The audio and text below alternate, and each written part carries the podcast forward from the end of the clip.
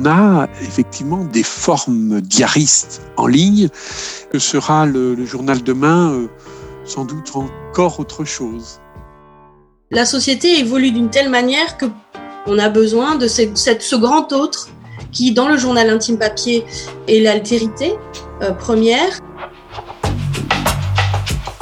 et qui maintenant a besoin de cet auditoire inconnu qui va valider mon existence, valider ma vie. On va s'auto-légitimer. Et la légitimation, en fait, elle va venir du public, hein, elle est laissée aux autres. C'est plutôt une sorte de liberté créatrice, je pense. Hein. Et je me dis, bah, si documenter ta vie, ça te permet non seulement à toi de te rappeler d'où tu pars, si en plus de ça, il y a quand même des gens pour qui euh, ton archivage peut être utile, t'as tout gagné. Dans ce, magma de formes narratives qu'autorise le, numérique, s'il n'y a pas de destin littéraire, euh, il y a peu de chances que la personne, lorsqu'elle aura passé une étape de sa vie, se préoccupe euh, d'une transmission à une institution publique qui est la condition d'une préservation à long terme.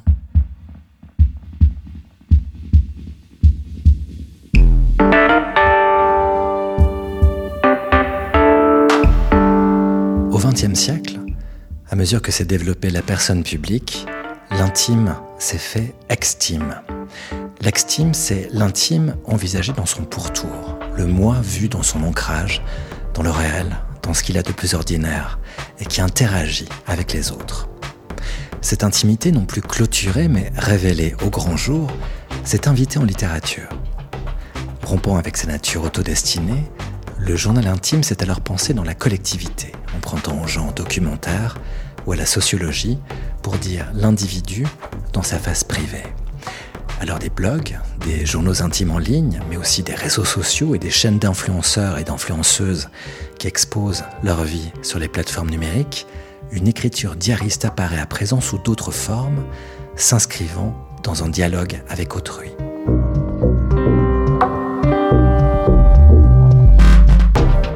Vous écoutez Intime, Extime, Amiel, 200 ans d'histoire du journal intime.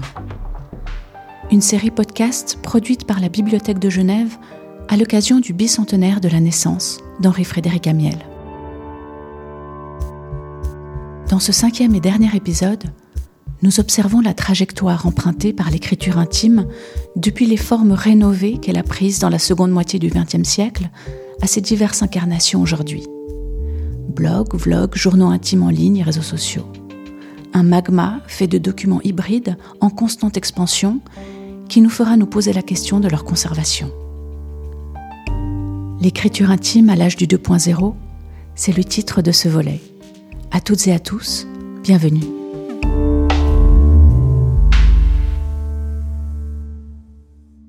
c'est difficile de généraliser en fait le, journal intime parce que c'est une forme éminemment variable en fait. Hein. Ce qui est vraiment le journal intime, c'est des, traces datées. Hein. Après, euh, Dominique Kunz-Westerhoff, professeur associé, faculté des lettres de l'Université de Lausanne. Chaque pratique est justement libre hein, et présente des, des, variations extrêmes hein, d'un individu à l'autre. Je pense que ce qui a toujours lieu, c'est cette sorte de mobilité de soi. C'est-à-dire, le journal, c'est une forme euh, qui est instable, hein, euh, qui n'est pas euh, conçue dans sa cohérence, parce qu'elle est forcément ouverte, elle est inachevée, elle, elle évolue au fil des jours.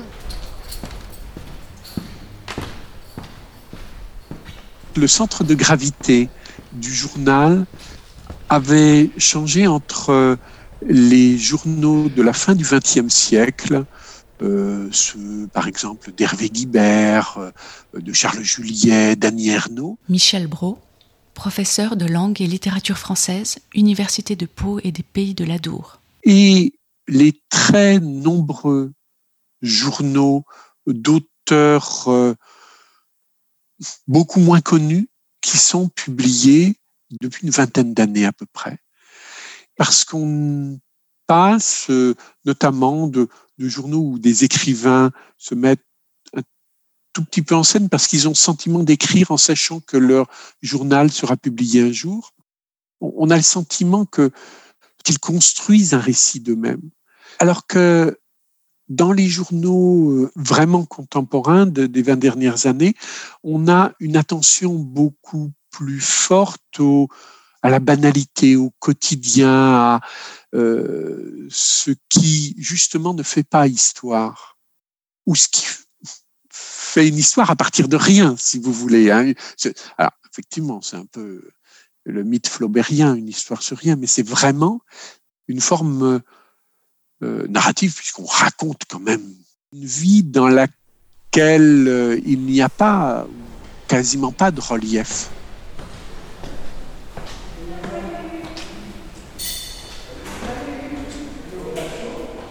Donc là, il y a un retour en force, je dirais, du sujet qui conduit à, de nouvelles pratiques euh, intimistes. Hein. On revient euh, au journal intime ou à, sa publication, hein, mais, mais, quand même sous, un, sous une autre forme, hein, parce que c'est une forme qui est quand même considérée un peu comme périmée en tant que telle hein, dans, son, style intimiste. Donc, euh, bon, là, je pense à Annie Ernaux, je pense aussi à bah, Marguerite Duras, certainement dans, dans La douleur, par exemple. Euh, c'est un roman, mais elle, elle dit au début qu'elle s'inspire, elle reprend en fait un journal qu'elle a écrit pendant la guerre, au moment donc, de la libération de son époux Robert Antelme, hein, qu'elle a laissé dans un grenier. Hein.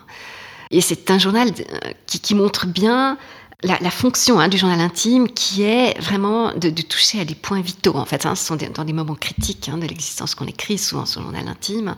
Elle explore vraiment, euh, sans concession, je dirais, ce qu'il y a d'intime, mais qui n'est justement pas du tout moraliste.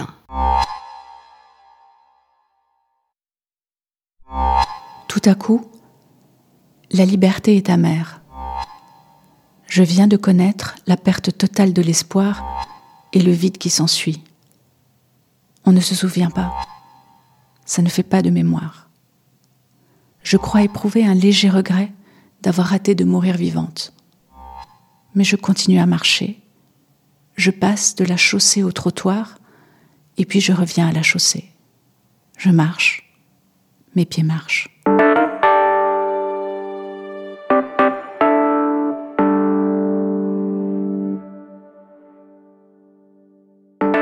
Extrait de La douleur, Marguerite Duras, publié aux éditions POL, 1985. Il y a une analogie qui est l'idée du journal retravaillé. Dominique Kunz-Westerhoff. C'est le journal qui, qui, subit un montage en somme. Hein. Euh, c'est pas brut. Ce que font les, les vlogueurs, hein, c'est qu'ils retravaillent aussi. Hein. Il y a souvent, en général, un montage. Hein. Il y a un, tout un travail sur les multiples possibilités du support. Hein, qui implique euh, une médiation dans l'intimité, en fait, une intimité médiate. On a effectivement des formes diaristes en ligne. Je parle du journal qui s'expose en ligne. Michel Brault. Parce qu'on a des blogs, bien évidemment. Le, le blog peut être vu comme une forme de journal, mais souvent un journal thématique. Hein. Le blog va être centré sur tel sujet et relativement peu sur des questions personnelles, intime, euh, de construction de la personnalité. Mais on a quelques sites Internet euh, de journaux intimes où des adolescents, de manière anonyme, euh, exposent leurs interrogations, leurs incertitudes quant à leur personnalité et obtiennent euh, les réponses de ceux qui s'inscrivent auprès d'eux, qui sont eux-mêmes souvent des diaristes du même réseau, qui vont leur répondre et donc leur donner un répondant. On a donc une forme là qui ressemble à du journal partagé, c'est-à-dire ce qu'on avait euh, à la fin du 19e, au début du 20e, euh, dans les journaux de jeunes filles, comme l'a montré Philippe Lejeune, c'est-à-dire des journaux que, que les jeunes filles se prêtaient. Et l'autre jeune fille pouvait écrire sur le journal de celle qu'il prêtait. Et là, on a donc les commentaires qui sont mis par ceux qui, qui répondent. Et alors, le tout de manière anonyme, hein, ou avec des pseudos, bien évidemment, mais néanmoins, ce sont bien des formes de journal qui perdurent. On, on peut l'observer depuis le début du web, avant les blogs, il y avait le journal intime en ligne le blog a fait disparaître, pouvait-on penser, euh, le journal intime en ligne? Et non, le journal intime en ligne, il est resté, mais, invisible presque, parce que pratiqué par quelques centaines de personnes alors qu'on a des dizaines de milliers de millions de blogs, quoi.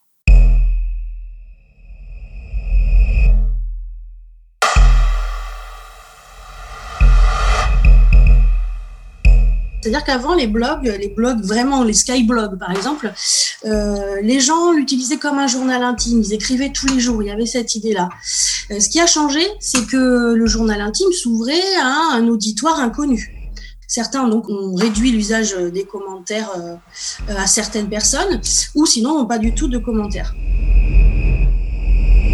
Ces blogs, ils avaient une forme plus longue d'écriture et qui ressemblait plus au journal intime euh, papier. Sandra Lemeilleur, chercheuse en sciences de l'information et de la communication, chargée d'enseignement à l'université Bordeaux-Montaigne. Et euh, ces blogs ont disparu au profit euh, du, de Facebook, Instagram aujourd'hui et Snapchat et des stories. La société évolue d'une telle manière que euh, j'ai l'impression que la subjectivité a besoin d'être sûre de son existence et besoin qu'elle soit confirmée par un auditoire, même inconnu. Et donc aujourd'hui, l'altérité elle est plus suffisante euh, pour euh, cautionner mon vécu. J'ai besoin d'un auditoire qui va cautionner mon existence. Mais en tout cas, j'ai le sentiment que maintenant, le journal intime numérique, c'est plutôt la story, où on se montre dans un, un moment de vie.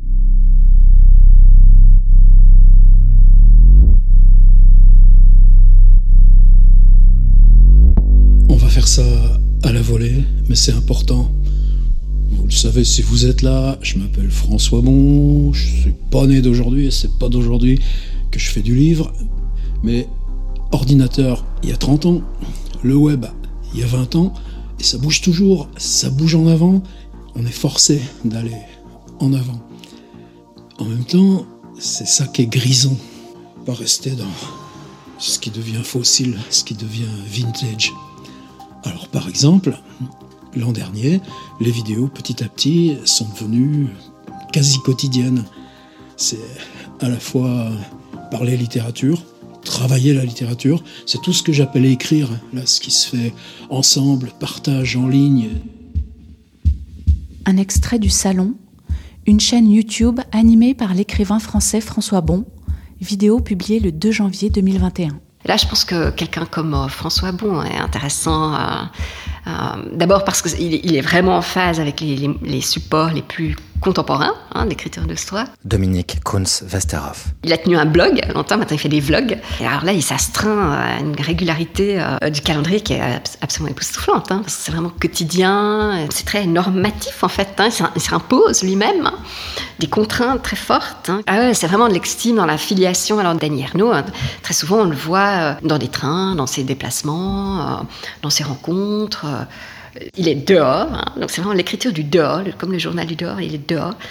Il est dans la vie publique, il est dans le débat public, il est dans une interaction avec, ben, les internautes hein, qui réagissent, qui écrivent des commentaires sous chaque vidéo. C'est plutôt, je pense, une façon de, s'approprier en fait les moyens de production, on pourrait dire littéraires, hein, c'est-à-dire de, s'autoriser en tant qu'auteur, sans avoir à passer par l'édition. donc c'est sans la sanction de l'édition. on est son propre entrepreneur littéraire en fait. On, va s'auto-légitimer. Hein, et la légitimation, en fait, elle va venir du public. Hein, elle est laissée aux autres. Hein. voilà, l'initiative est laissée aux autres.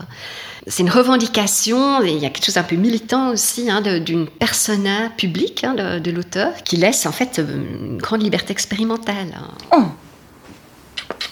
Ah oui, je t'ai manqué. Coucou. Ça fait plusieurs mois que j'ai rien posté sur cette chaîne, sachant que ce mois-ci nous fêtons notre sixième anniversaire de la carologie, c'est-à-dire que ça fait six ans que je poste du contenu régulièrement euh, ici sur cette plateforme, et c'est pas la première fois que je disparais pendant plusieurs mois. Extrait d'une vidéo de la carologie, chaîne YouTube, animée par la youtubeuse genevoise Carolina, publiée le 10 septembre 2021. Et si tu me connais bien, si tu me suis depuis un certain temps, euh, tu auras deviné que quand je disparais pendant autant de temps, souvent, ça veut dire que euh, c'est parce que je vais pas bien, que ce soit sur le plan physique ou psychique ou les deux, euh, quand je disparais, voilà, c'est parce que euh, c'est pas, la, grosse ambiance, quoi.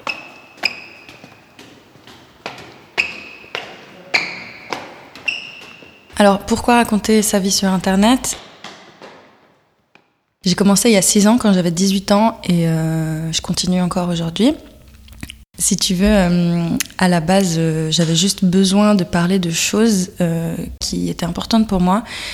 Et à l'époque, j'avais pas franchement l'impression que les gens qui m'entouraient étaient autant intéressés que moi par les mêmes sujets. Je me suis dit, tiens, sur Internet, peut-être je vais juste trouver du monde qui va être tout aussi émerveillé par les mêmes choses, qui va avoir envie de débattre, de, de discuter autour de ces thématiques sans que j'aille embêter mes proches tout le temps. J'ai documenté vraiment mes expériences, etc. Et en fait, bah, on voit tout le processus euh, de maturation, entre guillemets, de ma personne, et ça va continuer, hein, je ne suis pas finie, entre guillemets.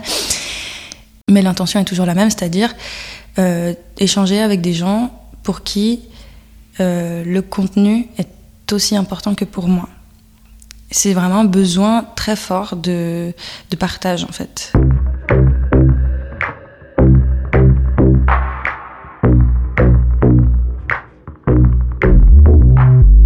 Il y a une dimension thérapeutique, c'est sûr. Euh, peut-être qu'au tout début, je m'en rendais pas compte. En effet, par rapport à des choses que j'ai vécues, par rapport à mon profil psychologique entre guillemets, c'est vrai que ça fait sens en fait d'avoir un espace où je peux en parler, où je peux euh, donner ma version des choses, où je peux euh, détailler, pousser la réflexion librement, sachant que en dehors de ce cadre, j'ai pas l'impression de pouvoir le faire, tu vois. Et du coup, j'ai un peu trouvé euh, un moyen de me réparer sur les réseaux parce que euh, bah, c'était un endroit où je pouvais être moi-même, je pouvais dire ce que je voulais.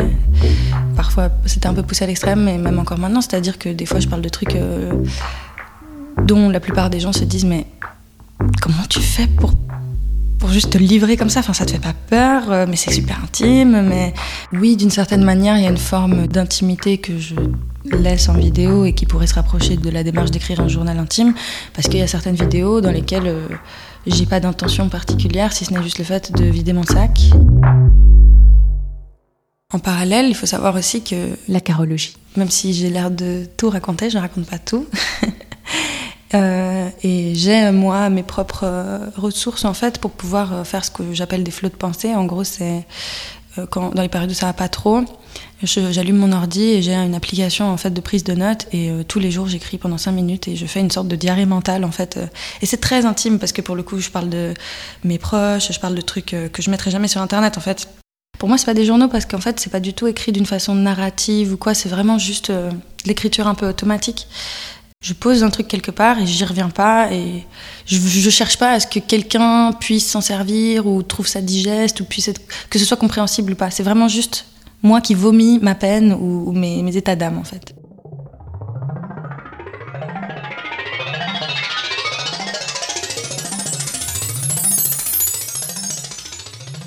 Du coup, pour moi, l'intime, c'est un peu difficile parce que j'ai l'impression qu'il y a une vraiment très petite partie de moi qui est vraiment intime, tu vois. Genre, il y a très peu de choses qui restent vraiment dans ma tête à moi.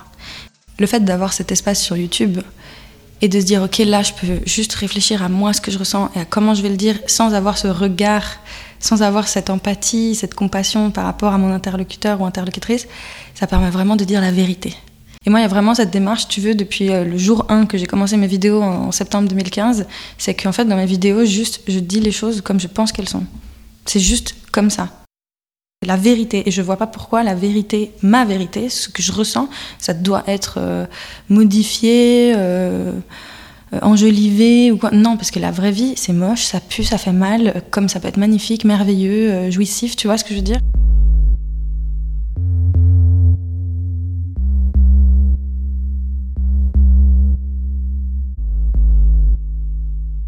Mais par contre, les vidéos euh, dans lesquelles voilà, je vais poser mes tripes sur la table et je vais faire 25 minutes de blabla sur OK, j'ai vécu ça, puis je suis en train de réfléchir à ça, puis ci, et puis ça. Oui, c'est une manière d'archiver un petit peu ce que j'ai vécu et de me souvenir aussi d'où je viens, entre guillemets. Parce que euh, comme il m'arrive assez souvent d'avoir des moments de vide un peu où je, je sais pas où j'en suis, je sais pas ce que je fais, je me sens pas bien, voilà, j'ai encore ces, ces, difficultés avec moi-même et tout. Euh, le fait de savoir que j'ai documenté quelque part mes anciens euh, obstacles, entre guillemets, ou mes anciens euh, événements un peu négatifs et tout, ça me donne un peu de l'espoir. Je me dis, bah, si documenter ta vie, ça te permet non seulement à toi de te rappeler d'où tu pars et d'être fier d'une certaine manière, bah, si en plus de ça, il y a quand même des gens pour qui euh, ton archivage peut être utile, t'as tout gagné.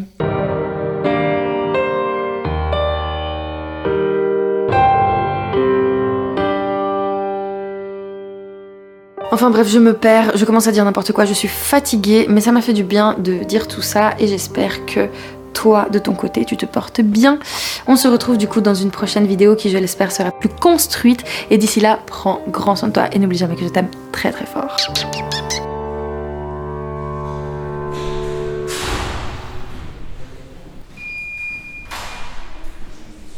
Collecte de, journaux intimes, que ce soit oraux, euh, sonores, vidéo ou textuels sur des, sites, des blogs, euh, mériterait quand même qu'on fasse un effort, qu'on puisse arriver à, préserver ces données. Frédéric Sardet, directeur de la Bibliothèque de Genève. Ah, elles ont une valeur euh, identique en fait à celle qu'on trouve aujourd'hui dans les documents intimes, en tout cas les, les journaux personnels, pour faire large. Euh, d'anciens régimes euh, du 19e siècle, voire du 20e siècle sous forme papier. Euh, la notion de, je dirais, anthropologique de l'écriture de soi, elle, se moque d'une certaine manière des supports. Donc pour nous, fondamentalement, oui, conserver ce genre de support de, connaissances sur nos manières de, penser notre rapport à soi et aux autres est intéressant. Maintenant, les conditions pour le faire, c'est une vraie difficulté.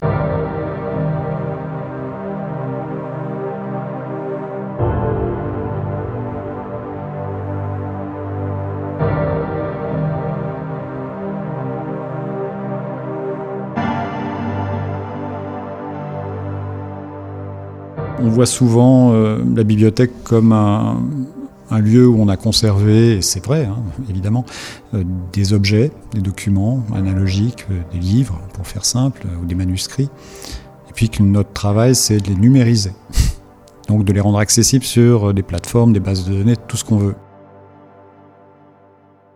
Mais aujourd'hui, précisément, on n'est plus dans, ce, modèle. on, est dans une production directement numérique euh, de contenu, de savoir, euh, euh, d'énoncer de soi, de, traces sensibles de l'activité des gens. Et ça, ça nous échappe. Alors il y a des dispositifs qui existent pour essayer de combler les, trous, mais ils sont extrêmement partiels. Et les chances d'avoir le transfert comme il a pu se faire quand les, écrits étaient sur du papier dans une institution publique, avec le, monde numérique, c'est fini. On n'aura pas cette attitude parce qu'on est dans un monde fragmenté, un monde d'immédiateté et surtout euh, euh, d'abandon à un moment de pratique. Il y a sans stockage direct, sans, sans soin.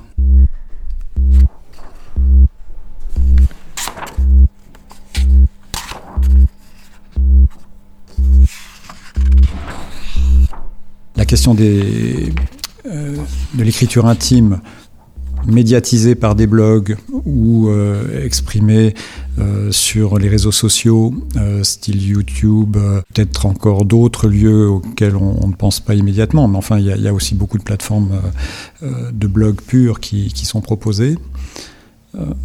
Là, on est face à un rapport de collecte qui doit être géré aussi d'un point de vue juridique pour pouvoir le faire.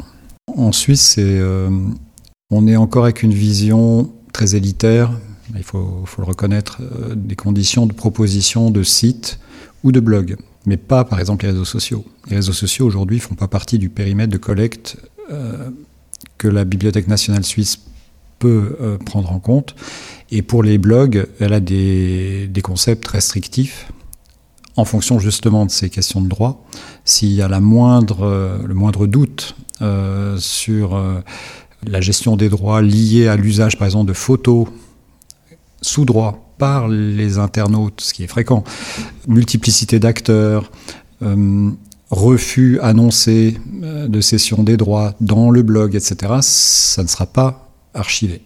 Il y a à la fois des technologies à mettre en œuvre pour collecter, des questions de droit qui sont à prendre en compte, et des aspects, je dirais, d'identification des lieux intéressants. Donc, on pourrait le faire, mais il faut des moyens. Le, grand problème que nous rencontrons ici, en, Suisse, même la Bibliothèque nationale, est obligée de s'appuyer sur tout un dispositif euh, euh, très fédéral euh, de, cantons qui font des propositions, qui sélectionnent justement de manière très réductrice, il faut l'admettre, des sites qui ont une portée intellectuelle. Ce qui est le contraire de cette écriture de soi qui n'a pas de portée intellectuelle. C'est une écriture qui n'est pas faite pour apporter une connaissance, elle est faite pour restituer une émotion, donc c'est un sentiment qui se clôt sur lui-même ou qui ne cherche pas à faire une conversation euh, très forte avec autrui. Donc on est sur deux registres.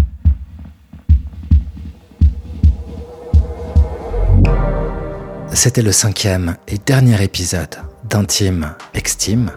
Amiel, 200 ans d'histoire du journal intime. Une série podcast produite par la Bibliothèque de Genève avec Michel Brault, la carologie, Dominique Kunz-Westerhoff, Sandra Lemeyer Frédéric Sardet. Sa réalisation est signée Chahut Media, David Brun-Lambert et Carole Harari. La musique et le mastering sont de Nick von Frankenberg et les lectures ont été réalisées par Carole Harari. Tout au long de cette série initiée à l'occasion du bicentenaire de la naissance d'Henri Frédéric Amiel, nous avons essayé de retracer l'histoire du journal intime afin de mieux comprendre le développement de l'écriture de soi à travers les siècles, mais aussi afin de mesurer comment cette pratique a évolué, témoignant de la personne privée dans son époque jusqu'à aujourd'hui.